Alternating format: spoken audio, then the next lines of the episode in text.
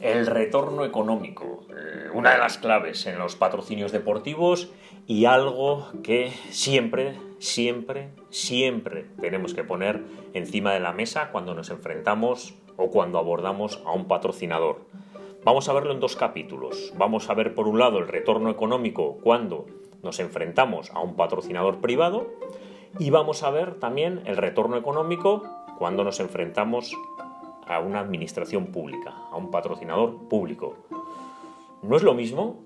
Pues no. El enfoque es totalmente diferente, diametralmente opuesto.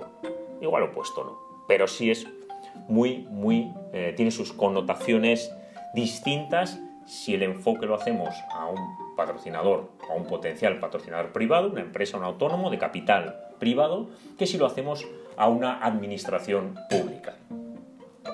Vamos a empezar por el retorno económico para una administración pública. Presentamos nuestra propuesta, nuestro proyecto deportivo, nuestro reto a una institución pública o a una administración.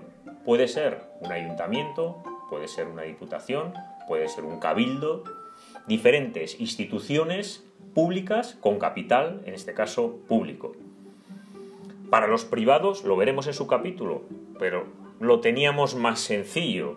Jugamos con las deducciones fiscales. ¿Y esto no vale también para las administraciones públicas? Me pregunto, os podéis preguntar.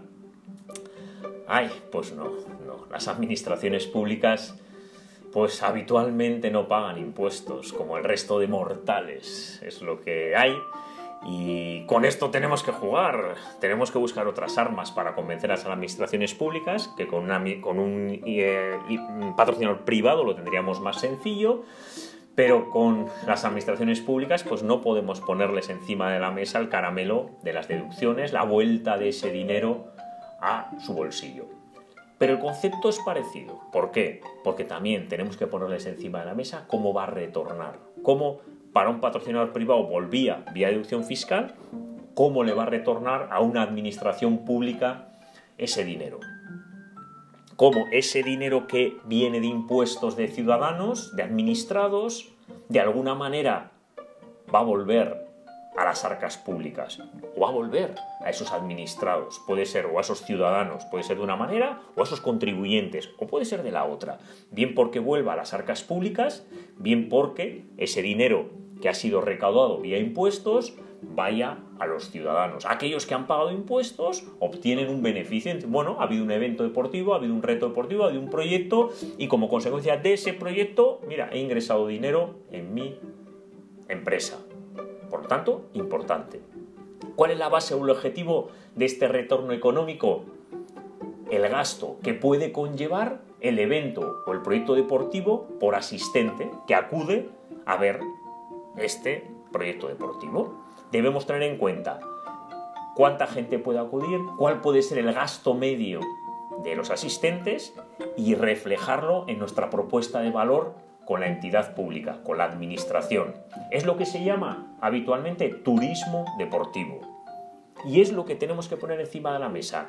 Es decir, usted administración me va a dar un dinero para este proyecto deportivo, a este proyecto deportivo yo voy a conseguir que se mueva X personas que van a tener un gasto medio en la zona de influencia del evento deportivo de tanto y por lo tanto ese dinero que usted me está dando recaudado vía impuestos, yo con mi evento deportivo consigo que se reparta entre ciudadanos, entre contribuyentes, entre negocios de la zona de aplicación en el ámbito de actuación del evento deportivo. Insisto, dos conceptos claves, gasto por asistente, uno, dos, turismo deportivo. Esto está muy bien como teoría, pero ¿y de dónde saco yo estos datos? Eh, ¿Cómo consigo yo esta información? Sencillísimo.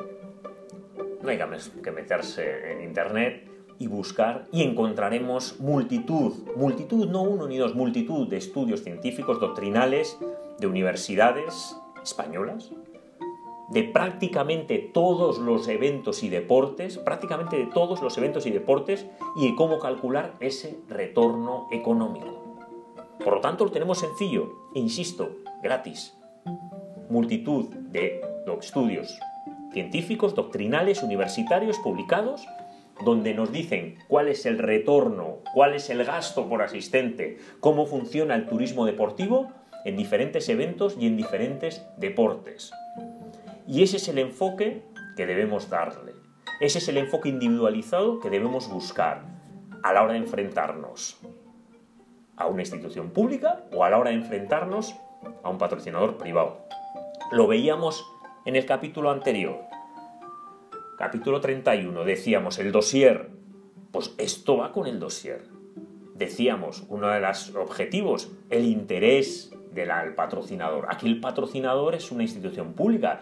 Luego el dossier no puede tener el mismo enfoque. O la reunión que tengamos con esta persona, con esta institución, no puede tener el mismo enfoque que el que tengamos con un particular.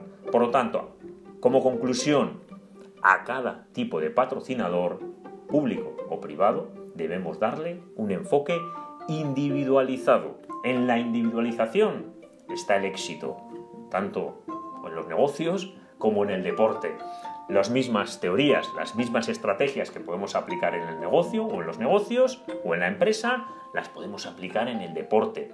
Son disciplinas mucho más que tienen muchas más cosas comunes que diferentes. Y esas estrategias que están ya probadas y requete probadas en el ámbito empresarial, las podemos aplicar también en el deporte con éxito.